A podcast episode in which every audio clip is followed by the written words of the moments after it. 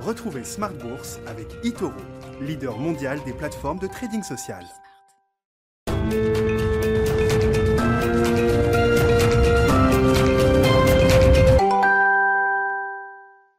Bonsoir à tous et bienvenue dans Smart Bourse. Smart Bourse, votre rendez-vous bourse deux fois par jour sur Bismart, en direct une première fois de midi et demi à 13h pour faire un point à la mi-journée, puis à 18h30 la grande édition en direct également pour revenir sur l'actualité financière du jour, mais aussi pour décrypter les grands enjeux de marché. Au sommaire de cette édition, nous reviendrons tout d'abord sur les contours du plan Biden dévoilé hier, 2250 milliards de dollars investis dans des routes, des ponts, mais aussi en faveur de la transition énergétique ou encore des technologies de pointe comme les semi-conducteurs pour contrer euh, l'émergence de la Chine. Euh, un plan dont le financement pose question au Congrès. On se demandera quel impact cela peut avoir sur les marchés. Mais la séance du jour a également été marquée par les PMI en Europe et l'indice ISM aux États-Unis dans le secteur manufacturier. En Europe, l'activité manufacturière semble revenir sur des niveaux historiques, voire sans précédent en ce qui concerne l'Allemagne. Aux États-Unis, la tendance est similaire. L'indice ISM manufacturier est au plus haut depuis 37 ans. Un indice porté par euh, de fortes croissances des nouvelles commandes. Nous nous demanderons avec nos invités euh, quel impact cela peut avoir. Et puis, euh, dans la dernière partie de cette émission, dans Marché à thème, nous reviendrons sur l'investissement dans l'hydrogène que vous suivez, suivez peut-être via quelques valeurs qui sont cotées sur le sujet. Nous nous demanderons avec Yvan Pavlovic de Natixis CIB comment en faire une thématique d'investissement. Smart Bourse, c'est parti.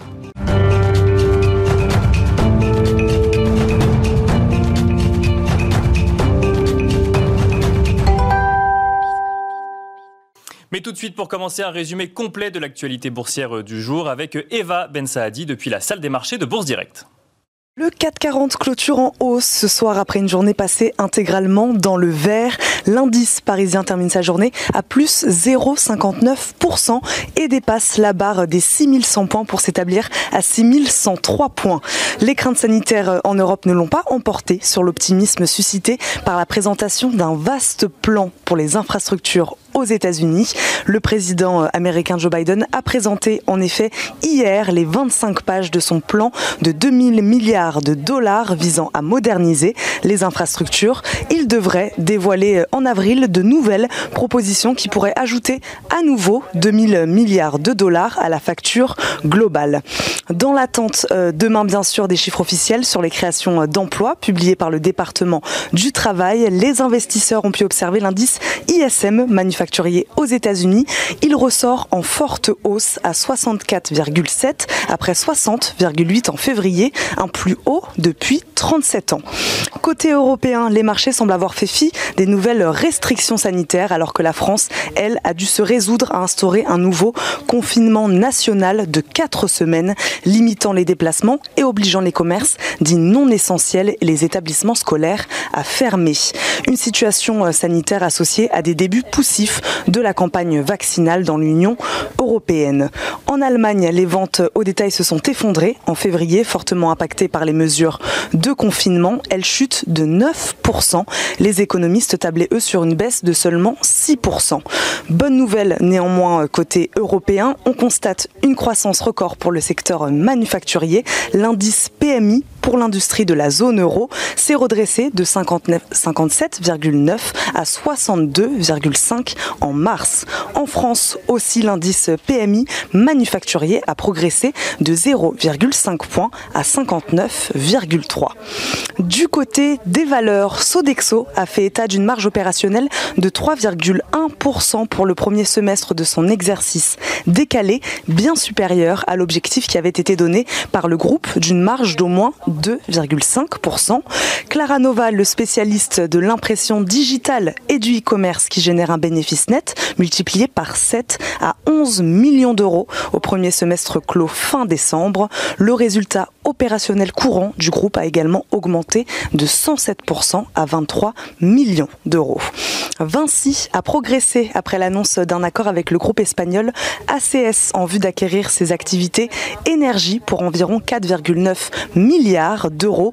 La transaction renforce la stratégie du groupe français de BTP et de concession de devenir un acteur mondial de l'ingénierie, des travaux et des services dans le domaine de l'énergie.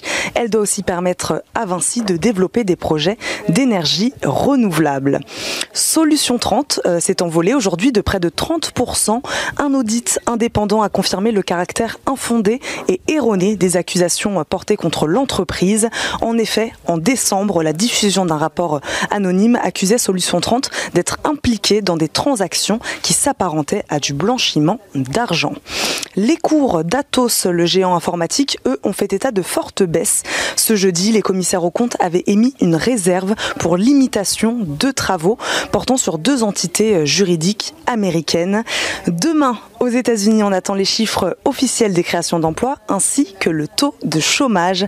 Les marchés seront néanmoins fermés pour cause de jours fériés. Voilà Eva Ben Saadi qui est avec nous et avec vous en fil rouge tout au long de la journée depuis la salle des marchés de Bourse Direct.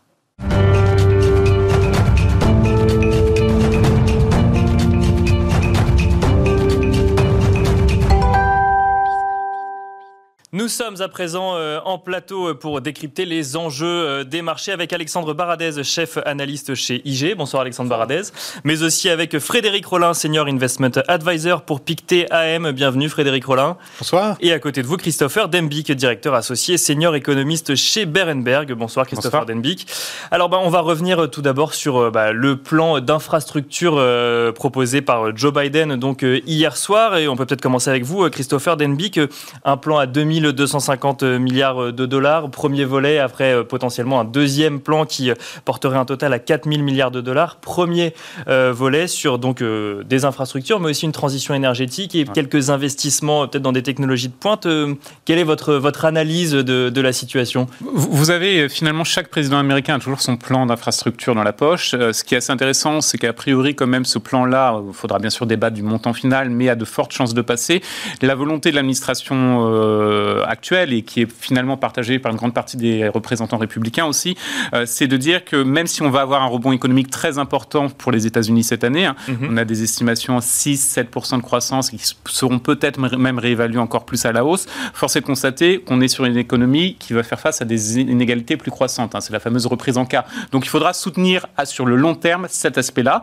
Euh, le point qui est assez innovant, je pense, dans ce projet d'infrastructure, c'est surtout sur la fiscalité. Une partie va être financée par une hausse Bien sûr, c'est le financement donc du plan oui, les, impôts sur les sociétés qui passent de 21 à 28% euh, pour financer sur 15 ans, je crois. Complètement. Le, Alors beaucoup a été dit, mais si on prend un peu de recul sur cette, euh, ce programme de fiscalité, euh, finalement, ça efface qu'à peu près 40 à 50% des baisses d'impôts de Donald Trump et surtout le taux qui est proposé par l'administration Biden. Finalement, c'est le deuxième taux d'imposition, en tout cas d'impôt sur les sociétés, le plus bas sur 70 ans aux États-Unis. Donc on n'est pas non plus sur un choc négatif pour les entreprises avec cette hausse de la fiscalité qui en plus répartie sur le long terme. Il y a de fortes chances que ça passe parce que justement, on est sur des montants qui restent quand même finalement assez infimes en termes de hausse de la fiscalité. Donc en fait, la première question qu'on se pose avant même de savoir l'impact, c'est est-ce que ça va passer ou pas? Est-ce que derrière l'effet d'annonce, euh, le, plan va passer? Alors vous aurez bien évidemment des concessions qui vont être faites. Euh, on se souvient sur le dernier plan euh, qui a été de fin d'année dernière, on avait eu sur le plan de relance pas mal de concessions faites notamment éventuellement aux républicains.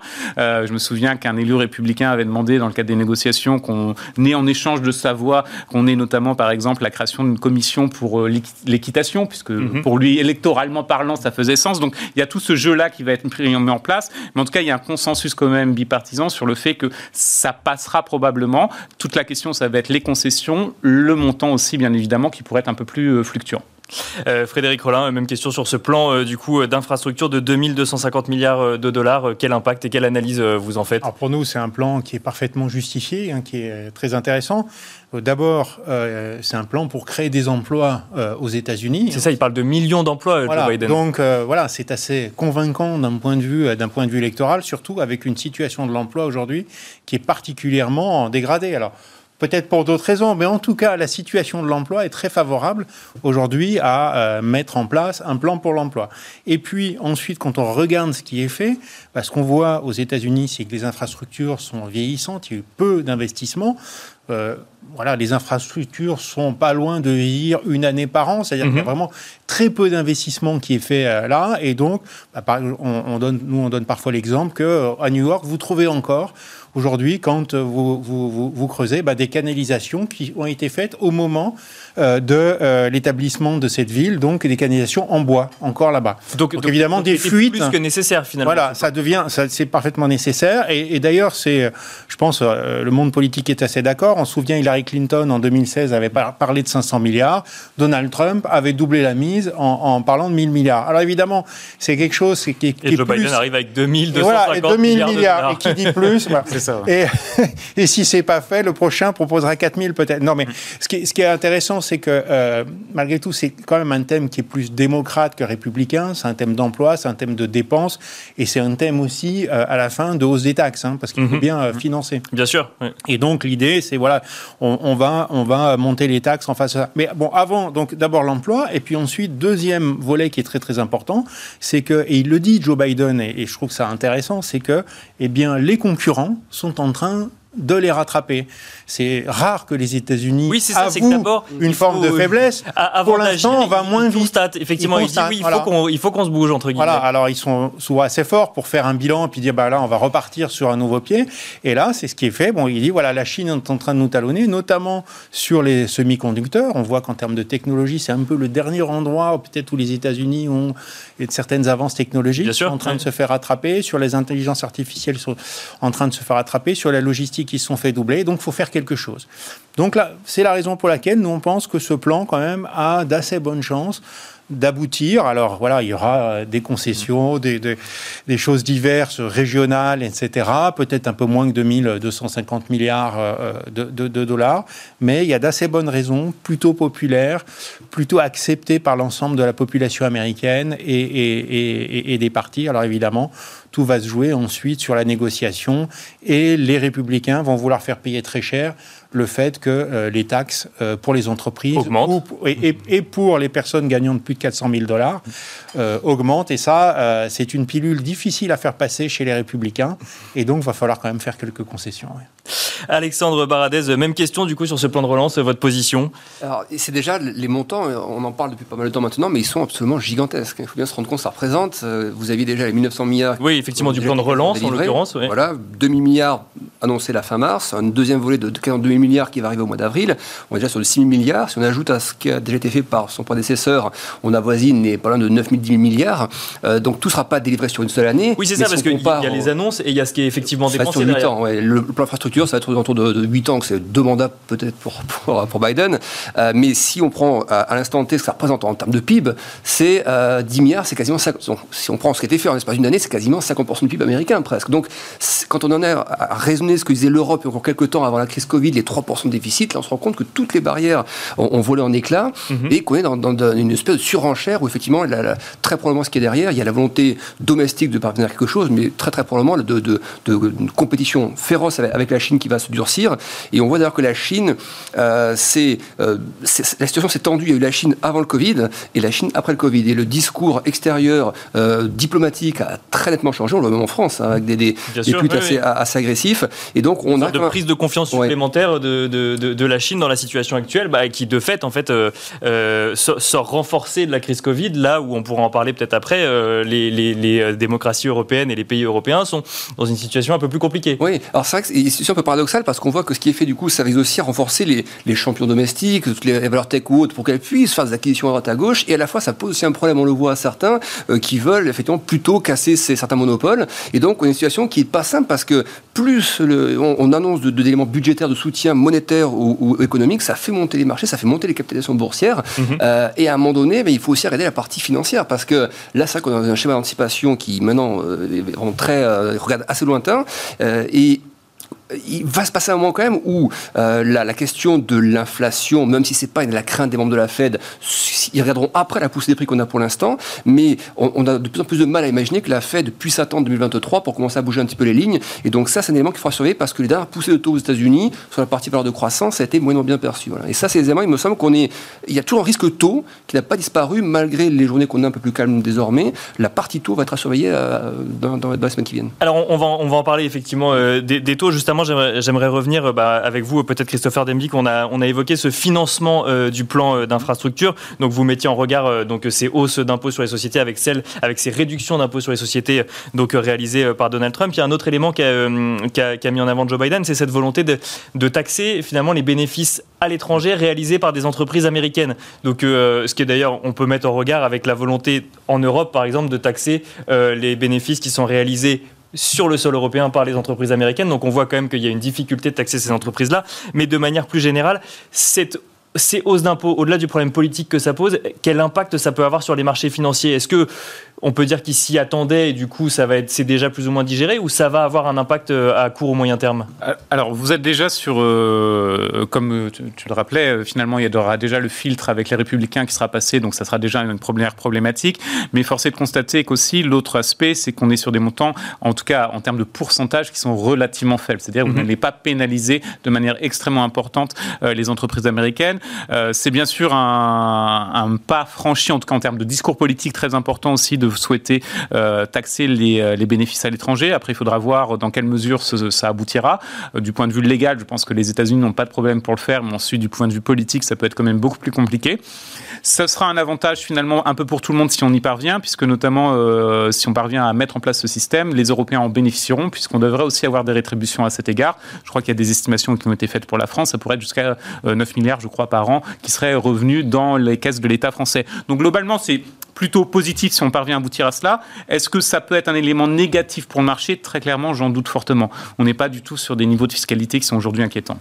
Bah, D'ailleurs, on le voit avec euh, l'ouverture de Wall Street aujourd'hui. Finalement, euh, les, les, indices ouvrent, ouvrent, dans le vert. Euh, Frédéric Rollin, vous parliez donc du coup bah, de, de, de, domaines spécifiques et notamment des, des semi-conducteurs. Vous pensez que les États-Unis peuvent rattraper leur retard dans, dans les semi-conducteurs?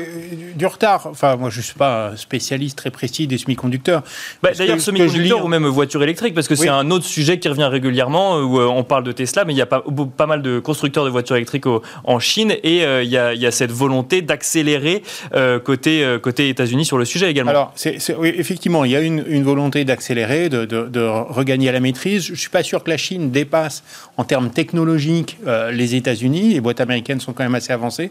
Peut-être Taïwan éventuellement, mais bon, on, peut encore estimer qu'il y, a, une différence entre les deux.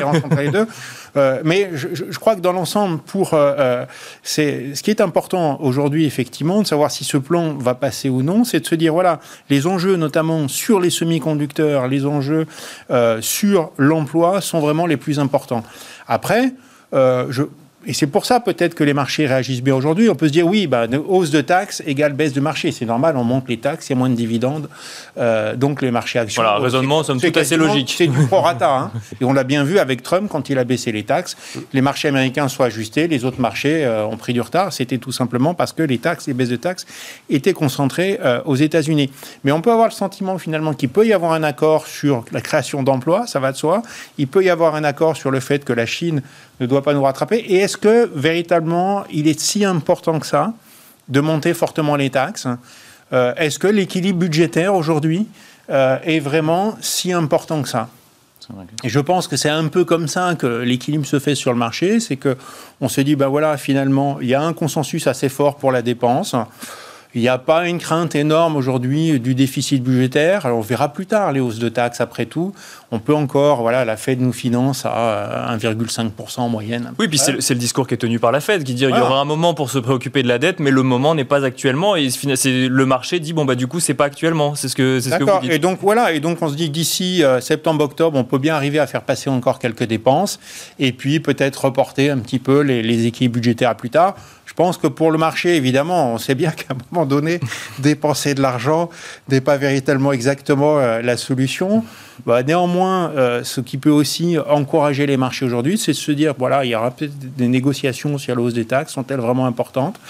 Euh, et en revanche, on crée avec euh, des infrastructures euh, efficaces, de la recherche, hein, et bientôt on aura un plan sur l'éducation dans la, deuxième tranche, eh les conditions d'une croissance économique plus forte, pérenne à moyen terme comme on aime le dire, voilà, quand on donne des chèques aux particuliers, bon ben ils achètent, ils importent beaucoup de produits de Chine, c'est pas super optimal. Et c'est ça, c'est qu'il y a un effet aussi finalement, le, que ce soit le plan de relance ou le plan d'infrastructure, finalement un impact sur l'économie américaine, mais pas que finalement, la, Chine peut en bénéficier également. Alors, je crois que sur ce qui, sur ce qui est de l'aide aux particuliers aux ménages, ça c'est très clair. Hein. On voit bien que le commerce extérieur chinois pour l'instant, on se porte plutôt bien. Je pense qu'on a, vous vous souvenez, les accords de phase 1, qu'est-ce que c'est? On a quasiment, on a quasiment oublié. Hein, mm-hmm. et on sait bien, voilà, que, c'est devenu, euh, que c'est devenu euh, obsolète. Hein.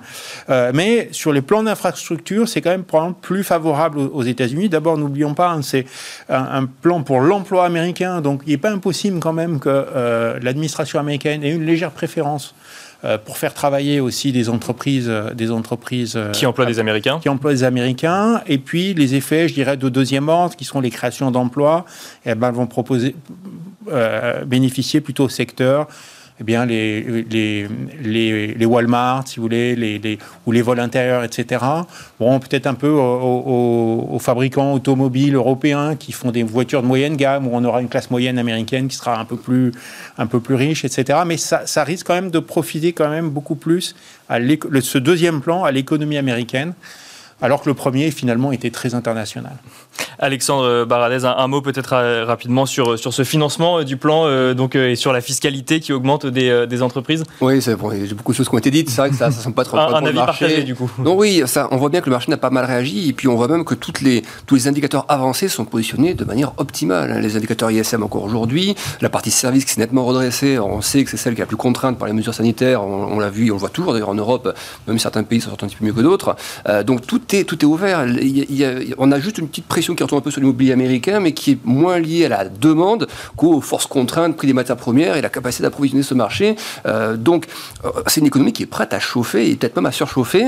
Et, donc, ça, c'est ce que la Fed veut probablement, que mhm. ça surchauffe un petit peu d'abord avant de, commencer à ajuster. Mais de vérifier que la machine est bien partie avant de peut-être contrôler un petit peu. il est possible que ça aille peut-être beaucoup plus que prévu, en fait, hein, quand on voit la résilience pendant bah, ISM manufacturier, vous en parliez, c'est 64,7 points. Euh, donc là, au mois de mars, un plus haut depuis 37 ans, on le disait en introduction.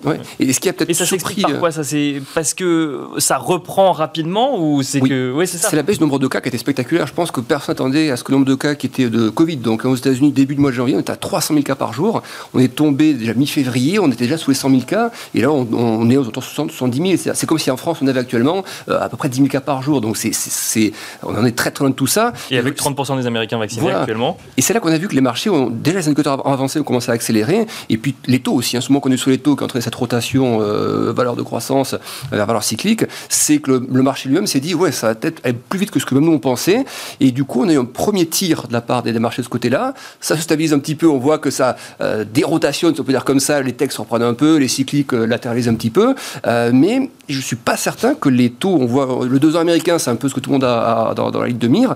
Est-ce qu'on est réellement en train de, se, de faire une grosse pause à 1,7, on va retomber à 1,5 sur le 10 ans, ou est-ce que c'est juste une petite marche avant de réaccélérer assez fortement? Les matières premières participent un petit peu comme à cette baisse-là, mais... C'est justement cette question de taux, donc elle a beaucoup été euh, surveillée. Hmm. Est-ce que c'est si dramatique que les taux remontent, sachant qu'ils étaient à des niveaux plus élevés avant la pandémie? Non, ça l'est pas, mais ça, l'est pour l'Europe. Il suffit d'écouter Christine Lagarde hier qui dit les marchés peuvent en gros parier ou jouer contre la BCE autant qu'ils veulent, on a les instruments qu'il faut et on l'utilisera euh, à bon escient. Euh, on a deux discours totalement opposés. Les membres de la Fed nous disent oui, c'est normal, l'économie, les anticipations sont meilleures, l'économie repart, donc c'est normal que les taux repartent. Et en Europe, qui effectivement, au niveau croissance, c'est quand même plus, plus à la baisse pour l'instant, en tout cas plus freiné, euh, le discours est, opposé, mais on a quand même l'impression que la BCE se met un petit peu en dernier rempart de ce qui paraît inévitable. Qui peut dire aujourd'hui que c'est parfaitement normal d'avoir un 10 ans allemand à moins 0,30% Vous avez un spread de 200 points de base avec le 10 ans américain. Euh, ok, il y a des différences de situation, mais il y a quand même un, maintien un peu artificiel et mécanique hein, de la part de la BCE des, des taux allemands qui aujourd'hui de moins en moins justifié. Regardez les PMI allemands, la dernière salve qui est tombée, euh, et les deux sont en expansion, même la partie service, alors que mm. le pays était confiné depuis deux mois, les services sont en expansion. Donc il suffit qu'on ait compris un tout petit peu ça, et ça, va partir très vite. Donc la, la, BCE, je pense, gagne un peu de temps, mais elle est consciente qu'elle ne pourra pas freiner les taux comme ça pendant, pendant 12 mois de plus, sur ce niveau-là en tout cas. Euh, Christopher Demick, sur, sur, les taux, du coup, alors euh, les, taux américains peut-être dans un premier temps, et, euh, et, les taux européens, et donc du coup, on parle des PMI en même temps. votre, avis, votre avis sur les taux? Alors, sur les taux, le problème n'est pas tant le niveau actuel qui reflète finalement des anticipations de croissance qui sont, pour une fois, je pense, réellement crédible, hein, sur, notamment pour les États-Unis. La relance est réellement là cette fois-ci Oui, je pense que c'est incontestable. On pourra toujours débattre du niveau, mais je pense qu'on sera sur une croissance extrêmement importante. en revanche, la vraie problématique, c'est plutôt la vitesse d'appréciation qui est effectivement un élément d'inquiétude. On a peur qu'il y ait des effets de chaîne et on le voit très bien effectivement avec la zone euro. Aujourd'hui, à l'inverse, les anticipations de croissance en zone euro sont quand même beaucoup plus mitigées. du fait, bien sûr, des cas de Covid, de la, du retard dans la vaccination ou d'un plan de relance qui n'est même pas encore effectif. Oui, qui n'est pas ratifié par, tous les États. Qui est encore bloqué, donc, euh, et qui va en plus euh, être dans tous les cas beaucoup trop faible. Donc la vraie problématique n'est pas tant pour les États-Unis sur les taux, ça me paraît, je pense qu'on est sur des taux qui sont quand même censés, et si on regarde sur le long terme, il n'y a pas de vraie perspective, sachant qu'en plus vous avez la Banque centrale qui est derrière, qui sert vraiment à éponger le marché. Mhm. Le vrai problème est beaucoup plus sur la zone euro, qui est une victime collatérale, comme c'est souvent le cas d'ailleurs, euh, de la politique budgétaire et monétaire américaine. Aujourd'hui, la la BCE a certainement beaucoup de marge de manœuvre puisqu'elle peut, comme elle va le faire d'ailleurs et comme elle le fait certainement déjà, euh, accélérer sur les rachats d'actifs. Elle pourra donc accentuer encore cet aspect-là. Ce qui est assez rassurant malgré tout, c'est qu'on n'a pas de tension extrêmement élevée sur les pays fragiles. J'entends par exemple l'Italie qui me paraît être mhm. un des pays très fragiles du fait de l'endettement ou encore l'Espagne du fait euh, du risque d'avoir un nouvel été euh, gâché. Je rappelle que l'Espagne quand même 12% du PIB c'est le tourisme, donc ça va être très compliqué mais euh, ça peut s'emballer. Et le risque, c'est vraiment un emballement et surtout d'avoir un écart de croissance qui se prolonge, et c'est plutôt mon avis euh, sur les prochaines années, c'est-à-dire que l'écart de croissance entre les États-Unis et la zone euro va s'accentuer, non pas seulement en 2021, mais en 2022, et ça, ça va se répercuter sur les taux. C'est-à-dire que l'Europe, avec une croissance beaucoup plus faible, va avoir des taux beaucoup plus élevés et ça sera beaucoup plus dur à la BCE d'endiguer cette hausse des taux. Aux États-Unis, ça sera géré parce que finalement, vous aurez tellement de croissance que ce ne sera pas une problématique. Moi, je reste très pessimiste sur la zone euro, clairement, en termes de croissance. Bah, ça fait quoi à ce que disait euh, Kristalina euh, Georgieva, la directrice euh, générale du FMI, qui revoit finalement ses anticipations de croissance mondiale à la hausse, mais qui dit bah, il y a deux locomotives, c'est les États-Unis et la Chine. Mhm. Elle parle ensuite de marchés plus émergents qui, pour qui ça va être très compliqué. Puis bah, l'Europe, on n'en parle pas trop. Du coup, on imagine qu'elle est à mi-chemin entre les deux. Quoi. On, aura le, le, rapport sur les prévisions économiques qui sera publié, parce que la semaine prochaine, vous allez avoir les réunions de printemps de la Banque mondiale et du FMI. ce qui sera intéressant, savoir je pense qu'on aura quand même une prévision à la baisse de la croissance en zone euro, en tout cas en Europe continentale plus globalement, puisque c'est pas uniquement la zone euro qui sera concernée. Euh, nous, chez Bernberg, on a déjà révisé à la baisse nos prévisions de croissance pour l'Europe continentale, parce que force est de constater que euh, il y a eu cet engouement euh, l'été dernier, et notamment en termes de thèmes de marché. On disait l'Europe va super, surperformer, puisque finalement, elle a réagi très très vite du point de vue monétaire, du point de vue budgétaire. on se rend compte très rapidement que. Oui, et puis surtout, elle a réussi à, réunir de manière, à réagir pardon, de manière uniforme, ce qui, ce qui semblait historique, effectivement, quand euh, Emmanuel Macron nous l'a annoncé. Sur un laps de temps très court. Le problème, c'est que ça s'est. Il y a eu un. finalement, euh, on n'a pas réussi à délivrer sur, par, la, par la suite. Et le problème, c'est effectivement d'avoir une zone euro, une Europe continentale qui est très très nettement à la traîne. Euh, je crois que le Bercy a publié ses prévisions de croissance hier, et ce qui était assez intéressant, c'est que vous avez un décalage en 2022 de 4% selon le ministère des Finances français entre les États-Unis et la zone euro en termes de croissance. Donc c'est énorme. Et ça, bien sûr, ça va se payer aussi en termes de flux d'investissement. Et pour autant, euh, les indices PMI, PMI, manufacturiers du mois de mars montrent une reprise dans, euh, dans, dans l'activité manufacturière. Donc, euh, qu'est-ce qui se passe en fait? Ça veut dire qu'on reprend quand même, enfin, on reprend un niveau d'activité, mais pas suffisant pour rattraper en fait celui des États-Unis. Alors, il y a deux remarques sur les PMI. Une remarque qui est un peu technique, c'est que déjà, il ne faut pas surinterpréter le fait d'être au-dessus des 50, puisque vous avez comme un effet de base aussi qui joue. On partait de très très loin, donc il ne faut pas surinterpréter. sur le secteur manufacturier, indéniablement, bien sûr, on voit très bien, par exemple, si on regarde l'Allemagne, vous avez une relance, l'Allemagne qui est le bon cas d'école, vous avez une relance euh, qui est tellement importante en Chine et aux États-Unis, et l'Allemagne bénéficie bien sûr de cela. Le secteur manufacturier, ce qui est assez inédit en période de récession, bon, on on est peut-être d'ailleurs encore en récession en zone euro, mais euh, les crises qui aboutissent à des récessions, traditionnellement, le secteur le plus pénalisé, c'est le secteur manufacturier. C'est systématiquement le cas. Mhm. Avec la pandémie, c'est un peu différent. Donc, c'est tout simplement aussi que la crise est différente. C'est ce qui explique qu'on ait des PMI manufacturiers très bons. Mais si vous regardez les PMI services, à part certains pays euh, type euh, Royaume-Uni ou du fait d'une ouverture de l'économie, vous avez quand même des PMI services qui sont très très mauvais, encore très très bas. donc, c'est pour ça il faut être très prudent sur ça. Et vraiment sur l'interprétation, être au-dessus de 50, donc c'est bien sûr euh, l'expansion. On a des niveaux élevés, mais il ne faut pas surinterpréter parce qu'on partait aussi de très très bas. Vous avez une forme d'effet de base qui joue. Frédéric Rollin, du coup, on a dérivé des États-Unis euh, à la situation européenne. Votre avis sur, euh, sur cette situation européenne?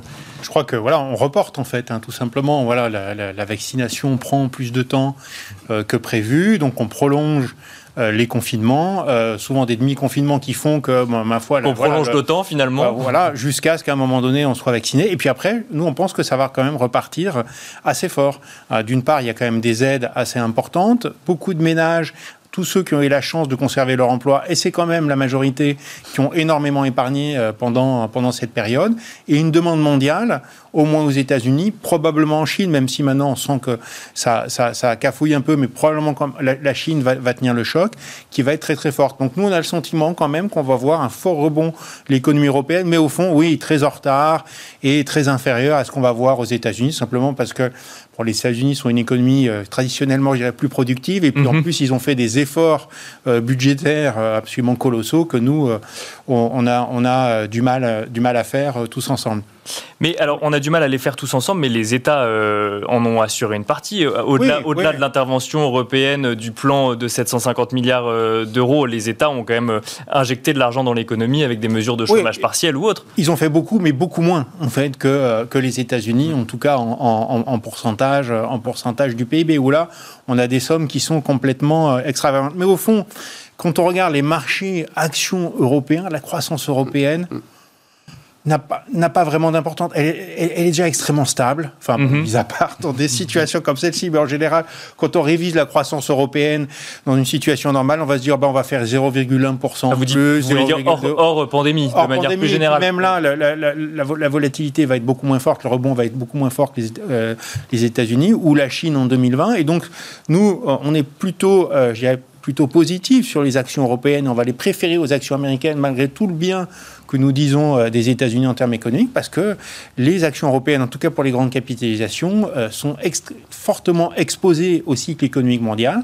Ce sont souvent de grosses exportatrices, et puis en plus, euh, sur, euh, je dirais, des biens très très cycliques, hein, euh, comme ça peut être l'automobile, les matières premières, les industries de base, la chimie, etc. Donc, elles n'ont pas besoin d'une reprise de la croissance européenne finalement. Enfin, elles en ont besoin, mais ce qui, si la, si la quand même, voilà, il faudrait quand même que ça tienne. il y a quand même dans les chiffres d'affaires une surpondération de l'Europe, mais dans l'ensemble, voilà, la, dynamique et la volatilité se trouvent beaucoup plus à l'extérieur. Et donc nous, on va être, et puis sur des niveaux de valorisation en plus qui sont extrêmement modestes hein, par rapport aux mmh. actions euh, américaines. Donc dans l'ensemble, on se dit oui, l'Europe déçoit, c'est vrai, euh, euh, mais bon, est-ce que l'Europe qui déçoit, est-ce vraiment une déception ou quelque chose qu'on attendait Si vous posez la question, c'est que vous avez quand même quelques éléments de réponse. On peut se poser la question. Non, ce que je veux dire, c'est qu'il y a une prime de risque sur l'Europe, on le sait. Alors c'est vrai qu'elle avait momentanément un petit peu mmh. disparu avec cette soudaine entente entre les pays. Si ça y est, la prime de risque n'est plus justifiée. Bon, on s'aperçoit que c'est peut-être un petit peu moins facile que prévu.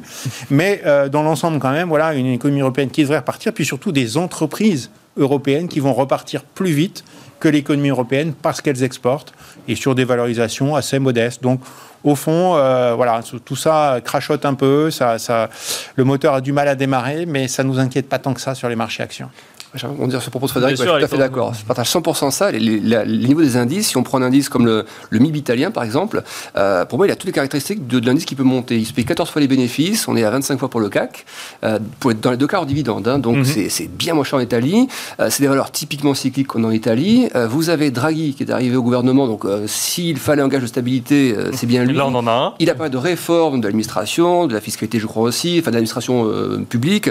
Donc, il a, il a tout le discours avec des spreads avec l'Allemagne qui sont très faibles, et même si le 10 ans allemand venait à repartir, si la BCE se concentrait juste sur la partie italienne, ça resserrait encore plus le spread. Donc je vois pas comment, à part une catastrophe politique ou une, des variants dans tous les sens, euh, Covid, mais sinon, pourquoi les indices comme le, MIB italien repartir à la baisse? Il, il s'en est pris plein la figure depuis 10 ans, il a pris toutes les crises, il forme un énorme bottom, il attend qu'une chose, c'est de partir à la hausse, il n'est pas cher. Euh, vous avez même le FTSE britannique, le FTSE, mhm. le FTSE donc 100. Euh, il se paie aussi, moi, je crois qu'il a 19 fois les bénéfices, quelque chose comme ça, donc c'est toujours moins que le CAC ou le DAX. Il n'a pas rattrapé son retard sur la partie Covid, donc typiquement, moi, les, paris européens, je pense, c'est super paris pour les, les, 1 à 2 ans à venir. Il faut peu le temps, peut-être une petite consolidation quand même, mais même s'il y avait des des moins 10, des couleurs de variation de 10%, ça resterait des, opportunités pour rentrer que de se dire on va renverser un cycle et repartir à la baisse. Donc, euh, Pourtant, c'est deux situations différentes, l'Italie et le Royaume-Uni. Il y en a le Royaume-Uni qui a une stratégie vaccinale qui fonctionne et euh, une. Alors, qui a d'ailleurs annoncé en début de semaine le, la première phase de son plan de réouverture, puisque c'était un des premiers pays mm. européens à annoncer un plan de réouverture. Bon, un plan de réouverture où finalement les, les enfants peuvent retourner à l'école et les gens peuvent sortir faire du sport. Bon, on connaît ça en France, euh, même quand on est confiné finalement, sauf depuis hier, mais non, finalement on pouvait, on pouvait le faire. Euh, et donc en fait, ce que vous nous dites, c'est que là, par exemple, le footsie euh, n'a pas encore intégré dans les cours ce, ce, cette stratégie qui commence à porter ses Il y a un effet de la livre qui est quand même aussi à souligner parce que la livre a quand même bien plus accéléré ce dernier temps que, que la partie européenne, l'euro est un petit peu retombé quand même. Donc ça, je pense, ça, la livre reste bien orientée. Moi, je pense que parier sur la livre sur nos moyen terme, ça reste un bon pari, mais peut-être moins dynamique que la phase de reprise qu'on a eue euh, avant et puis après la partie Brexit. Euh, donc ça, c'est un effet qui va un petit peu disparaître. Les PMI qu'on a vu, donc c'était il y a quelques jours, mais c'est des PMI qui ont, moi, ils m'ont scotché. On est tombé à 5, on est remonté à Qu'on a beaucoup euh, abordé, mais qu'on n'a pas cité. Je vais les donner quand même. Donc France, 59,3 points plus haut depuis 20 ans. Allemagne, 66,6 mm. points, un niveau, un niveau donc sans précédent. Et Grande-Bretagne, 58,9 points. Ce qui donne, bah, il n'y a pas que eux, mais donc en zone euro, en tout cas, un PMI à 62,5 points, niveau le plus élevé depuis 97. Donc effectivement, on est quand même sur des niveaux qui sont très élevés. Sur et, ce, qui est intéressant, c'est pour le revenu, c'est la partie service surtout. On sait que pour eux, c'est une partie importante de l'économie, euh, la partie financière aussi. Et ça, ça a vraiment été le, la, vraie, la vraie bonne surprise. Donc effectivement, des effets euh, sanitaires qui se, qui se réduisent, euh, des PMI qui sont bien orientés, une livre qui va être un petit peu stagner quelques temps.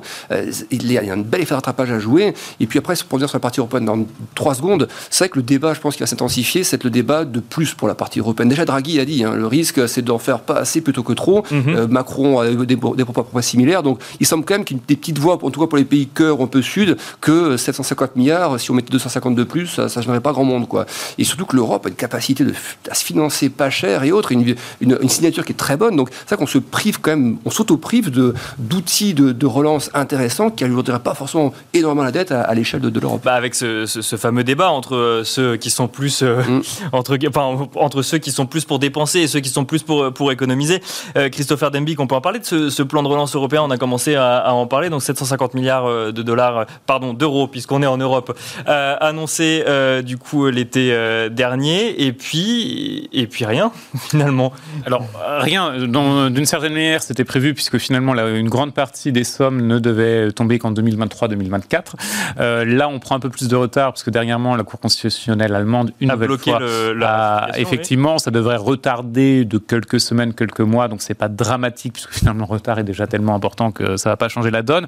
Le problème, et ça avait été soulevé, c'est-à-dire que euh, il est bien évidemment trop faible, mais aussi au niveau national, les mesures n'ont pas été extrêmement massives. Si on regarde par exemple le cas de la France, le cas de la France, vous avez bien sûr nos fameux 100 milliards euh, qui sont le plan de relance, dont certaines dépenses qui étaient déjà prévues, donc il faut toujours mettre ça en parallèle. Mais surtout, si on compare par rapport aux États-Unis, les mesures d'urgence, elles sont très faibles. Aujourd'hui, on sait que avec le nouveau confinement, le coût pour l'économie va être autour de 12 à 15 milliards euh, d'euros par mois. Euh, grosso modo, ce que fait le gouvernement français en termes de mesures, c'est de couvrir ce coût. Il est prévu 12 milliards d'aides, à la fois pour les entreprises, chômage partiel, etc. le fameux quoi qu'il en coûte. Mais c'est pas quoi qu'il en coûte, puisqu'on colmate les brèches finalement. On ne, va pas au-delà de cela, alors qu'il faudrait soutenir bien plus massivement et de manière constante, puisque le plan de relance va être aussi sur plusieurs années, soutenir dès le départ aussi les entreprises, éventuellement les accompagner davantage plus sur la digitalisation. Euh, c'est la bonne opportunité aussi pour faire de la formation professionnelle pour les salariés. Donc il y a plein de choses à faire. Le problème aujourd'hui, on colmate les brèches, on, on couvre simplement le coût immédiat des mesures qui ont été prises. Et c'est bien évidemment insuffisant. Donc euh, c'est bien beau que la France notamment discute, il faut faire plus au niveau européen ou même Draghi éventuellement. Mais force est de constater que nous-mêmes au niveau national, on ne fait pas suffisamment. Et je vais être peut-être un peu sceptique, attendre de l'Europe qu'elle aille bien au-delà, c'est fortement peu probable si on compte sur les Allemands. Donc ce que vous dites finalement, c'est que c'est bien beau de dire euh, il faut que l'Europe fasse plus, mais que finalement, en fait, c'est une manière de, de, de, contourner le problème ou de, détourner le problème. Aujourd'hui, il n'y a pas de nécessité d'aller sur un plan de relance européen beaucoup plus massif, euh, sachant que ça va simplement retarder la mise en disposition de l'argent. Et comme euh, Alexandre le rappelait, aujourd'hui, les États européens peuvent tout simplement emprunter à des taux tellement bas. La question de la dette n'est pas un sujet aujourd'hui. Donc, au niveau national, on peut faire déjà beaucoup. toute la question et la volonté politique pour le faire. Frédéric Rollin, un, mot peut-être sur le plan de relance européen ou alors on passe au, marché Non, je crois que l'essentiel a été dit. a été dit.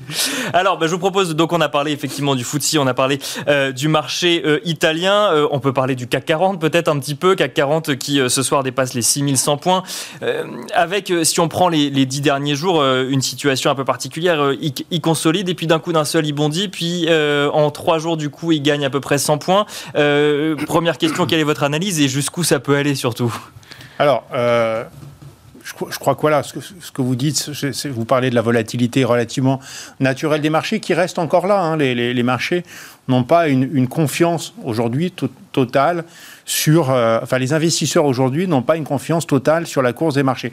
Et c'est vrai quand on voit cette hausse très très forte hein, qu'on a eue depuis mars dernier, il y a beaucoup d'investisseurs qui se posent la question au fond, est-ce que les banques centrales et les autorités fiscales sont pas en train de créer les conditions euh, d'une bulle spéculative? Est-ce que voilà, aujourd'hui, regardez, l'économie euh, ne marche pas du tout, on est en récession, les indices sont au plus haut, etc. Nous, on, a regardé ça. Et ce qu'on voit finalement, c'est que en termes de valeur que ce soit aux États-Unis et même de plus en plus en Europe. Alors moins en Italie, mais quand même voilà, un CAC 40 à pas loin de 20, fois les bénéfices, c'est quand même plutôt cher dans, dans une situation euh, économique euh, euh, plutôt fragile.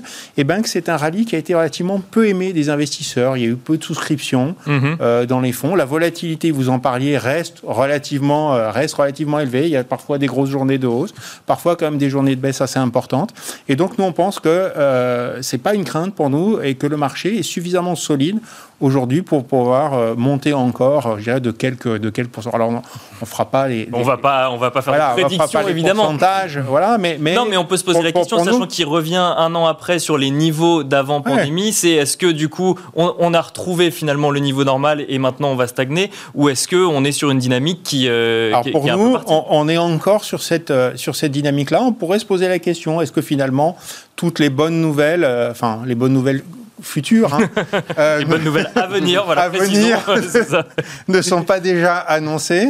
Euh, bah, euh, probablement pas tout à fait encore. On a quand même euh, des questions sur la, dépense. Hein. Est-ce que le consommateur va être là? Il nous semble mm. euh, qu'au sortir des confinements, on a véritablement des, consommateurs extrêmement actifs et encore une fois qui ont, qui ont beaucoup épargné. Et puis, au fond, en face de ces bonnes nouvelles pour les marchés actions, ce momentum qui, qui, est, qui est là, forte croissance bénéficiaire, donc attention, les valorisations vont, vont, vont s'assagir sans baisse de marché, parce que les bénéfices vont, euh, vont, vont, vont, monter. Euh, au fond, euh, on compare ça avec bah, des obligations euh, qui sont bah, autour de 0%, moins 0,30 pour certaines, allez, des, des rendements légèrement positifs. voilà, il va falloir des dizaines d'années de rendements obligataires européens pour juste faire une année de dividendes sur les actions. bon, on se dit finalement sur les actions, on n'est pas si mal. Donc nous, on reste, même si voilà, on sent que on est peut-être encore, enfin là, on n'est pas très loin du, du, bout du chemin, mais je pense qu'il y a encore quelques, quelques pourcents euh, intéressants à gagner. Sur les actions européennes. Sur les actions européennes.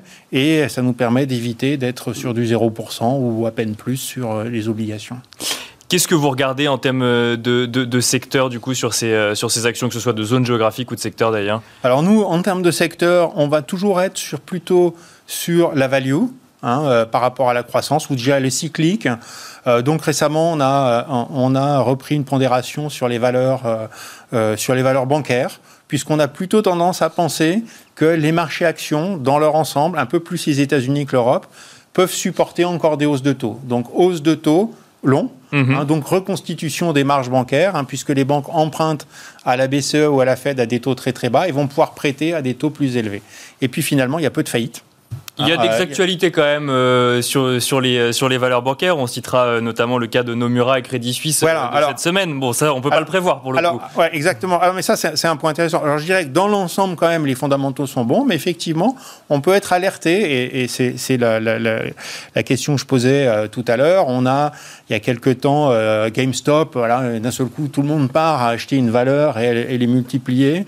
vous avez Tesla à un moment donné qui représente plus que la capitalisation capitalisation boursière euh, des neuf plus grands constructeurs automobiles. Ils font évidemment, on le sait, beaucoup moins de voitures. Mhm. Euh, vous avez d'un seul coup des, des, des, leviers, enfin des positions de levier qui, qui, qui implosent. Hein, euh, Donc là, c'est euh, le, le foire Kegos, on parle voilà, office Kegos, voilà, qui a pris des positions avec des très forts leviers sur certaines valeurs. Elles ont baissé. Il a dû vendre pour payer ses appels de marge. Mm. Il a entraîné ses propres valeurs à la baisse. D'autres gens, probablement, s'y sont intéressés aussi.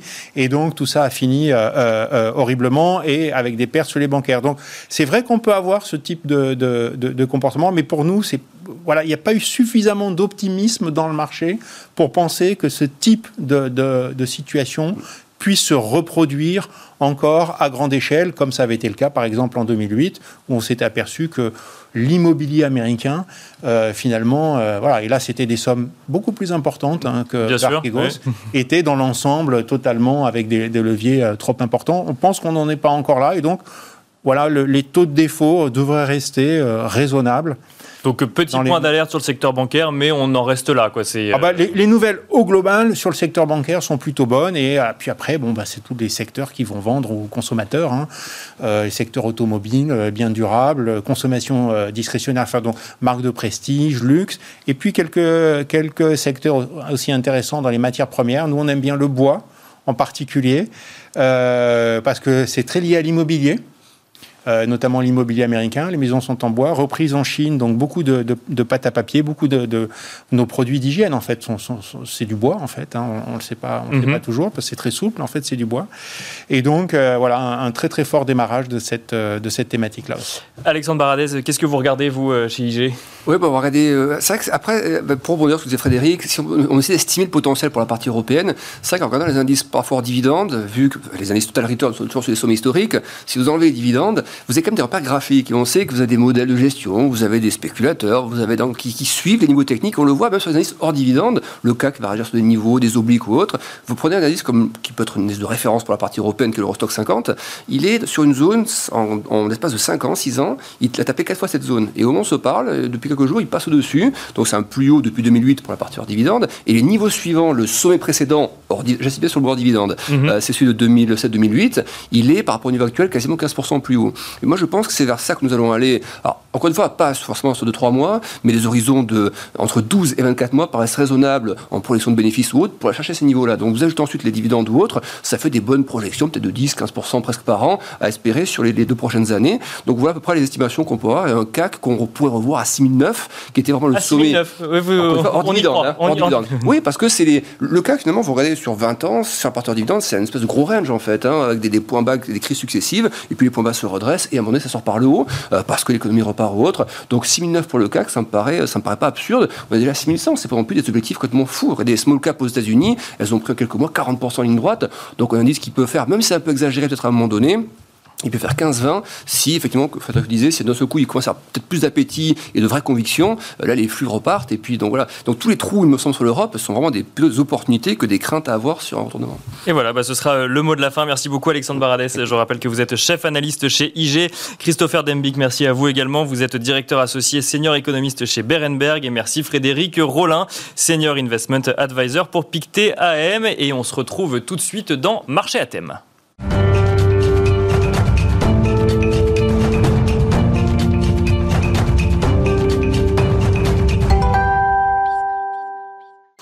De retour donc dans Marché à thème à présent, euh, la dernière partie de cette émission euh, dans laquelle nous allons nous intéresser au sujet de l'hydrogène, un sujet qui passionne les investisseurs avides de nouvelles énergies et notamment d'énergie euh, dite verte. On en parle avec Ivan Pavlovic. Bonsoir Ivan Pavlovic.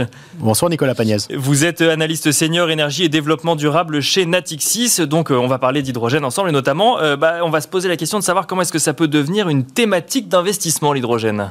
Alors il y a énormément d'engouement de la part des investisseurs. Sauf qu'aujourd'hui, le problème, c'est euh, la rareté des actifs investissables. D'accord. Euh, concrètement, ce qu'on voit en bourse, c'est euh, avec la récente introduction en, en bourse de d'HRS. D'HRS, Hydrogen Refueling Solution, effectivement, j'allais vous le dire, où l'IPO a fait, a fait parler d'elle, oui. 98 millions d'euros euh, levés, mais une, une sursouscription euh, sur la transaction de 15 fois. Donc il y a un engouement qui est colossal. Le problème, c'est que pour l'instant, euh, l'appétit des investisseurs n'est satisfait que par des, des, introductions en bourse sur des acteurs qui sont très spécialisés en phase de croissance. Et donc évidemment, ça limite les perspectives. Ça veut dire quoi? Ça veut dire qu'il n'y a pas assez d'actifs sur lesquels investir dans l'hydrogène aujourd'hui? Ça veut dire qu'il y a beaucoup de projets qui se lancent, mais beaucoup de projets qui se lancent soit avec l'aide de la puissance publique, mhm. notamment des collectivités locales en France, qui sont très actives dans le domaine de la, du déploiement de la mobilité autour de l'hydrogène. Euh, vous avez également de grands groupes euh, énergétiques et industriels comme Total ou Engie qui lancent des projets très intéressants. Euh, mais pour l'instant, ces, ces, acteurs entendent plutôt se financer via des ressources propres, mhm. en, en, espérant à terme recevoir des fonds de l'Europe ou du gouvernement français. Donc tout ça, en fait, limite pour l'instant les financements qui sont euh, octroyés par des tiers, comme les banques. Bien sûr. Euh, et donc, ça limite la possibilité pour les investisseurs de s'impliquer dans le développement de la filière. Et pour autant, quand on parle d'hydrogène, bon, donc c'est euh, une technologie, une énergie, mais derrière, en fait, les entreprises dans lesquelles on pourrait investir, puisque du coup, si je comprends bien ce que vous nous dites, c'est qu'il n'y en a pas suffisamment aujourd'hui dans lesquelles on pourrait investir, en tout cas en tant que banque ou, euh, particulier. Il y a des modèles très différents. Il y a, euh, on, a cité HRS, donc là, bas là, effectivement, l'idée, c'est de distribuer l'hydrogène. Il y en a qui vont, qui vont, qui vont mettre en place des modèles plus bah, de, véhicules à base d'hydrogène, d'autres qui vont produire de l'hydrogène. Donc, on, parle d'un secteur qui est en train de se créer là pour le coup. Tout à fait. Il y a, euh, si on devait schématiser la, chaîne de valeur, il y a ce que vous disiez très justement, euh, les équipementiers, c'est-à-dire des gens qui vont concevoir des équipements ou des infrastructures pour utiliser l'hydrogène, que ce soit des véhicules, des stations de, des stations de recharge. Et puis ensuite, on a euh, la production de mhm. l'hydrogène. Quand on parle d'hydrogène vert, hein, qui est le, le, le cœur de notre propos ce soir, c'est en fait de l'électrolyse. Donc, euh, il faut fabriquer des électrolyseurs. Et donc, euh, si vous prenez McPhee, qui est un des grands spécialistes euh, et une pépite sur le marché français, McPhee est spécialisé dans l'électrolyse et la fabrication des électrolyseurs. Et ensuite, effectivement, dans cette chaîne de valeur, vous allez avoir en fait les usages ceux que j'évoquais avec les collectivités locales, euh, qui peuvent être en fait des usages collectifs de la molécule. Pensez aux bus scolaires, euh, pensez aux bennes à ordures qui peuvent être alimentés à l'hydrogène. Donc ça fait une chaîne qui est assez compliquée parce que vous avez à la fois, comment dire, un maillon qui est totalement industriel, qui mhm. peut être euh, à la fois de la production d'équipements pour produire l'hydrogène et la production des équipements qui vont utiliser l'hydrogène, mais vous avez ensuite la production elle-même, ainsi que tous les usages qui peuvent être, comment dire, euh, réalisés dans un cadre collectif.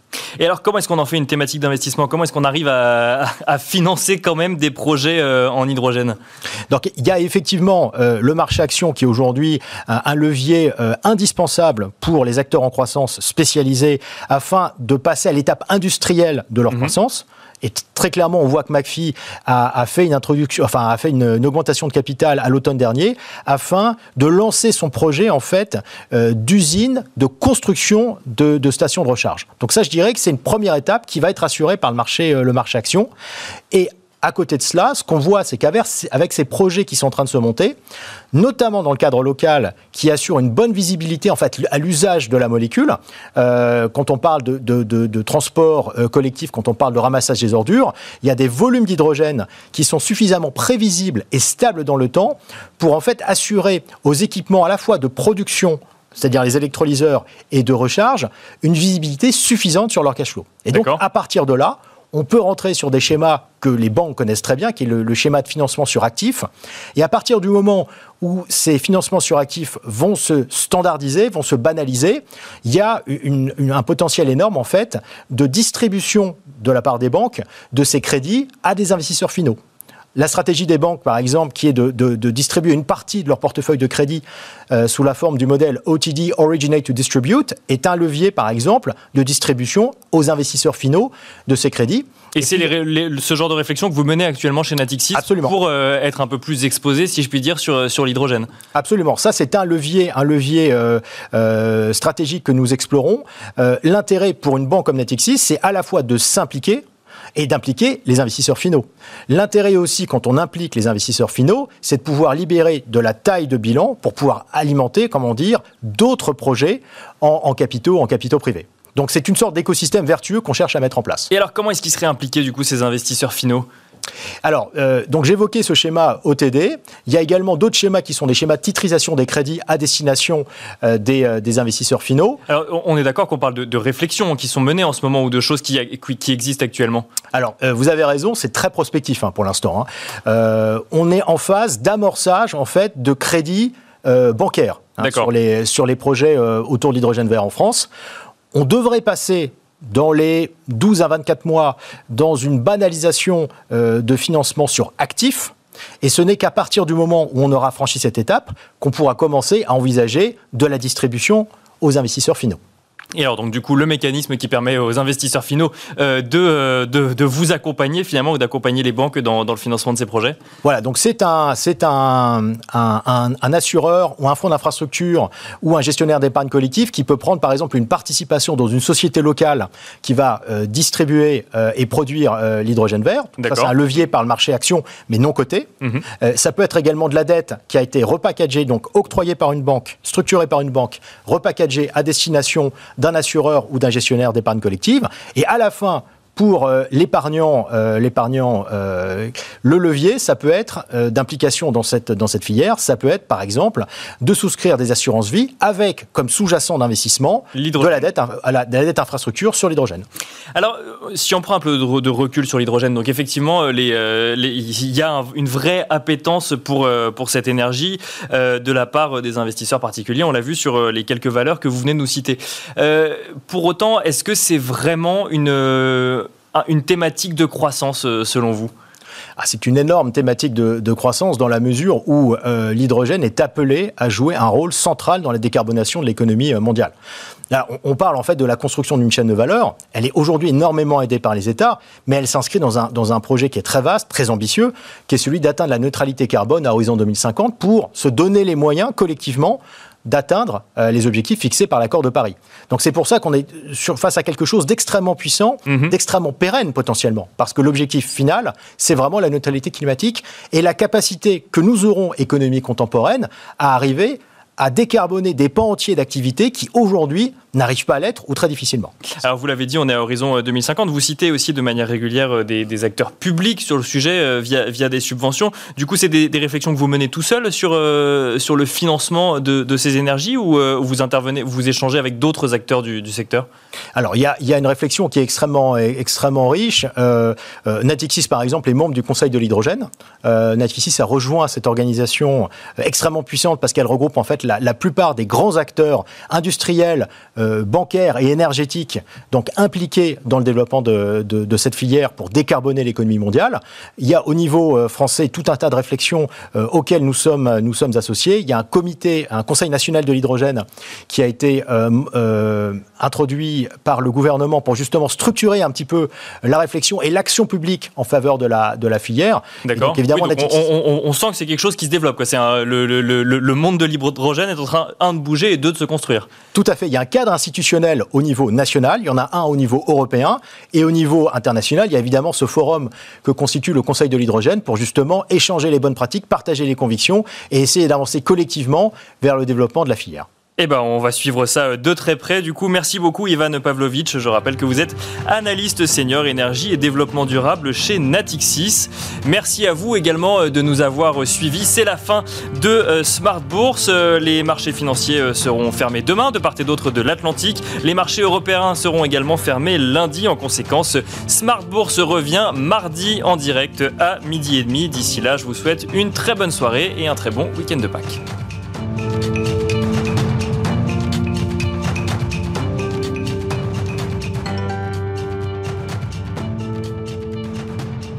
C'était Smart Bourse avec eToro, leader mondial des plateformes de trading social.